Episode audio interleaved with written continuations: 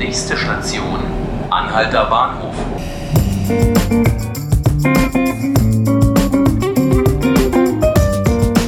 Hallo, hier sind die 5 Minuten Berlin. Mein Name ist Ruth Ziesinger und bei mir ist heute Robert Kiesel. Hallo Robert. Hallo. Hier bei uns im Tagesspiegel-Podcast geht es heute mal wieder um das Thema Wohnen und um das Thema Mieten. Die Stadt Berlin oder das Land Berlin vielmehr hat jetzt Wohnungen gekauft.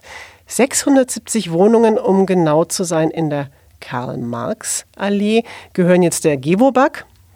Und diese Geschichte hat sich schon ziemlich lange hingezogen. Und äh, Robert, vielleicht kannst du als allererstes mal erklären, warum dieser Kauf der Wohnungen eigentlich so besonders ist, dass wir jetzt hier darüber auch sprechen wollen.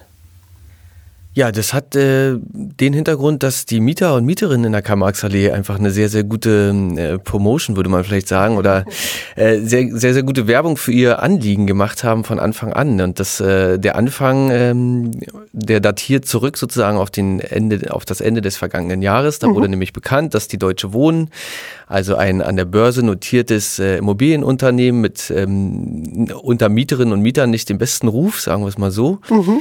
Ähm, sich eben für diese Wohnungen in der Karl-Marx-Allee äh, interessiert und diese von der Predag, ähm, die aktuell noch Besitzerin der Wohnung ist, diese Wohnung äh, erwerben möchte. Und ähm, das hat äh, unter den Mietern große Sorgen hervorgerufen, einfach weil die Deutsche Wohnen dafür bekannt sind, dass sie eben äh, profitorientiert äh, arbeiten und ähm, über Mieterhöhung und Modernisierung ähm, Mieter ähm, nicht mehr in der Lage sind, ihre, ihre Mieten äh, zu bezahlen und dann eben äh, hm. diese klassische Verdrängung stattfindet. Und, okay. ähm, also sehr hohe Mieten einfach und nicht so guter Service. Genau, also in relativ kurzer Zeit die, die Mieten relativ drastisch erhöhen, was in der Karl-Marx-Allee vor allem deshalb ähm, zum Tragen käme, weil die Mieten dort aktuell eben noch relativ günstig sind. Okay. Und ähm, ähm, der, die Mieterinnen und Mieter dort haben einen Mieterbeirat und äh, der hat sich von Anfang an sehr, sehr stark gemacht und hat äh, äh, durchaus äh, vorhandene Verbindungen in die Berliner Landespolitik, also insbesondere in die Linkspartei herein, ähm, mhm. sehr gut zu nutzen gewusst und sehr gut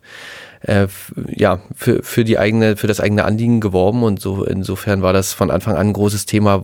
Das war dann so, Deutsche Wohnen wollte kaufen, dann ist dieser Kauf sogar schon ziemlich vorangeschritten und dann nochmal per Gerichtsentscheid gestoppt worden und dann gab es einiges an hin und her.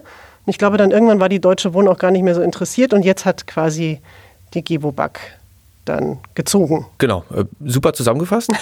Nichts hinzuzufügen, okay. aber äh, ge genauso war es letzten Endes. Es gab diesen Mieter- und Mieterinnenprotest und es gab dann auch den erklärten Willen des Berliner Senats, mhm. sich diesem Geschäft entgegenzustellen und die Wohnung eben nicht in, ähm, in die Hände der Deutschen Wohnen äh, geraten zu lassen, so sage ich es mal ein bisschen zugespitzt. Ja.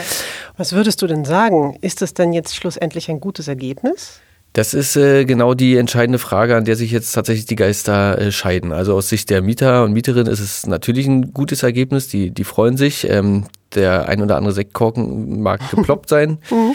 Aus Sicht äh, verschiedener Politiker und auch Immobilienmarktexperten ist es also vor allem aus haushälterischer Sicht des äh, ohnehin klammen Landes Berlins ähm, äh, möglicherweise nicht die allerbeste Lösung, weil es doch ein sehr teurer Deal ist.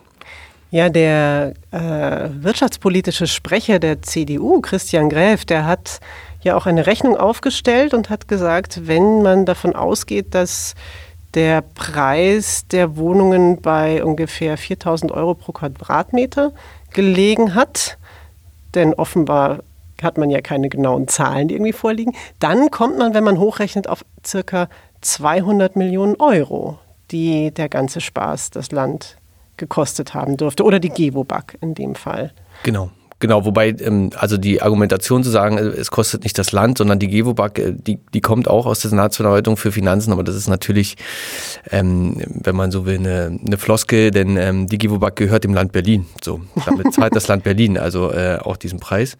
Und er dürfte, äh, er dürfte sogar noch etwas höher liegen als, als die Zahlen, die du jetzt genannt hast. Mhm. In ähm, 4000 Euro ähm, es wird wohl eher näher an der 4.500 Euro pro Quadratmeter sein als an der 4.000. Mhm. Und äh, dementsprechend werden es auch mehr als 200 Millionen Euro sein, sondern möglicherweise maximal sogar bis hin zu 240 Millionen Euro, die äh, für die 670 äh, Wohnungen fällig werden. Und das ist äh, gemessen an den zwar rasant steigenden, aber dennoch immer noch sehr viel niedrigeren Kosten äh, pro Quadratmeter für den Neubau. Mhm. Ähm, ist das äh, eben äh, ja nicht der allerbeste Deal, sondern ein, ein teurer Deal, der äh, aus der politischen Opposition, vor allem aus der CDU und aus der FDP auch ähm, als Klientelpolitik äh, bezeichnet wird. Was ja aber auf jeden Fall stimmt, ist, dass durch diesen Deal kein neuer Wohnraum geschaffen wurde. Wie sieht es denn aus in Berlin? Wie kommt denn der Senat, wie kommt denn das Land mit dem Wohnungsbau voran? So insgesamt.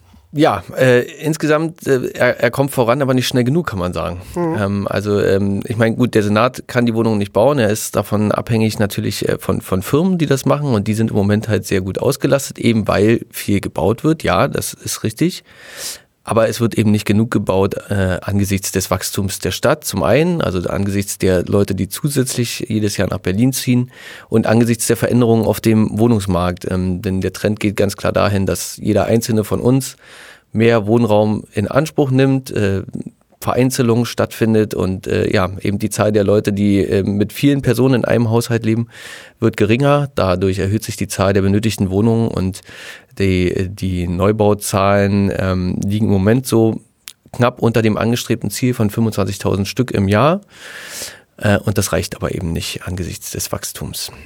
Ja, und dann gibt es ja auch noch die Problematik, dass selbst wenn jemand bauen möchte, das dann auch nicht immer funktioniert, nicht?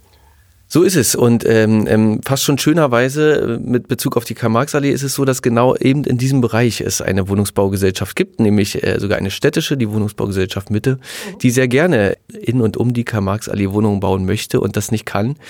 Nicht aufgrund der Berliner Verwaltung, sondern aufgrund äh, der Anwohner und damit auch der eigenen Mieter, denn die WBM hat schon Häuser in dem Gebiet, hat noch ähm, freie Grundstücke dort, hat auch schon Pläne vorgelegt, wie durch eine sogenannte Verdichtung neue Wohnungen geschaffen werden könnten, 720 an der Zahl. Mhm. Also wir reden über ungefähr die Größenordnung, die jetzt gekauft wurde durch das Land Berlin. Und äh, sie hätten das sehr gerne getan. Äh, sie konnten es nicht tun, weil die, die bestehenden Anwohner äh, massiv dagegen protestiert haben. Die Leute haben Furcht vor Verschattung und Verdichtung und dann ist der schöne Parkplatz weg vor der Tür. Mhm. Das sind dann so ähm, die Gründe, die eben ins Feld geführt wurden, werden und Wohnungsbau verhindern und das Problem letzten Endes ähm, auf die ganze Stadt gesehen noch verschärfen. Ja.